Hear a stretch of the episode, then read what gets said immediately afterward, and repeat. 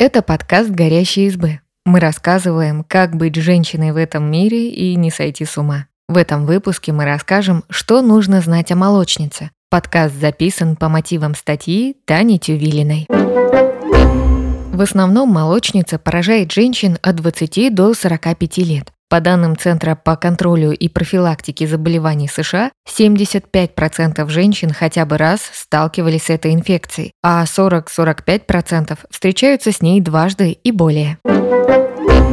Что такое молочница и как она возникает? Молочница или кандидоз – это дрожжевая инфекция, вызываемая грибком кандида. Обычно он не вызывает проблем и живет на коже и внутри тела, во рту, горле, кишечнике и влагалище. Но кандида может спровоцировать инфекцию, если начнет резко размножаться. На рост грибка и появление молочницы может повлиять следующее. Прием гормональных лекарств, беременность, неконтролируемый или плохо контролируемый диабет, прием антибиотиков, ослабленный иммунитет, использование оральных контрацептивов, внутриматочной спирали, презервативов и спермицида, химического способа контрацепции. Гигиенические привычки, например, если вы используете продукты, которые раздражают кожу, парфюмированное мыло или пену для ванн, тесная или синтетическая одежда. Кандидоз не считается инфекцией, передающейся половым путем. Но, по мнению специалистов Mayo Clinic, риск возникновения заболевания возрастает после начала половой жизни с первым постоянным партнером.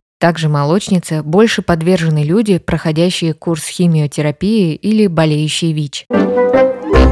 Симптомы молочницы. К симптомам кандидоза относятся зуд и раздражение во влагалище и вульве, жжение и боль, усиливающиеся во время секса или при мочеиспускании, покраснение и отек вульвы, сыпь на половых органах, густые белые выделения из влагалища без запаха, напоминающие творог, водянистые выделения. Иногда молочница никак не беспокоит женщину. Также кандидоз можно спутать с некоторыми ИППП, поэтому если появились симптомы, лучше обратиться к врачу.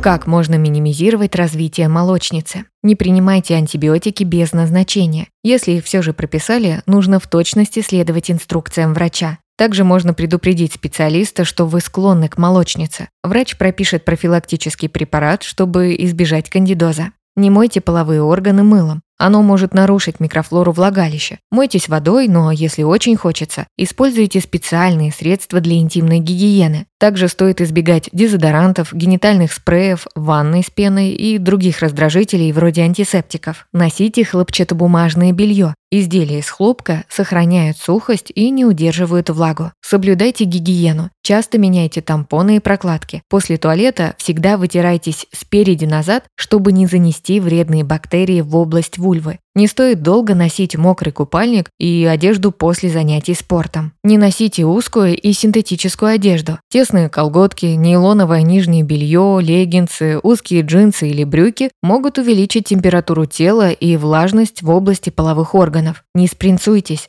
Спринцевание убивает полезные бактерии, защищающие от инфекций.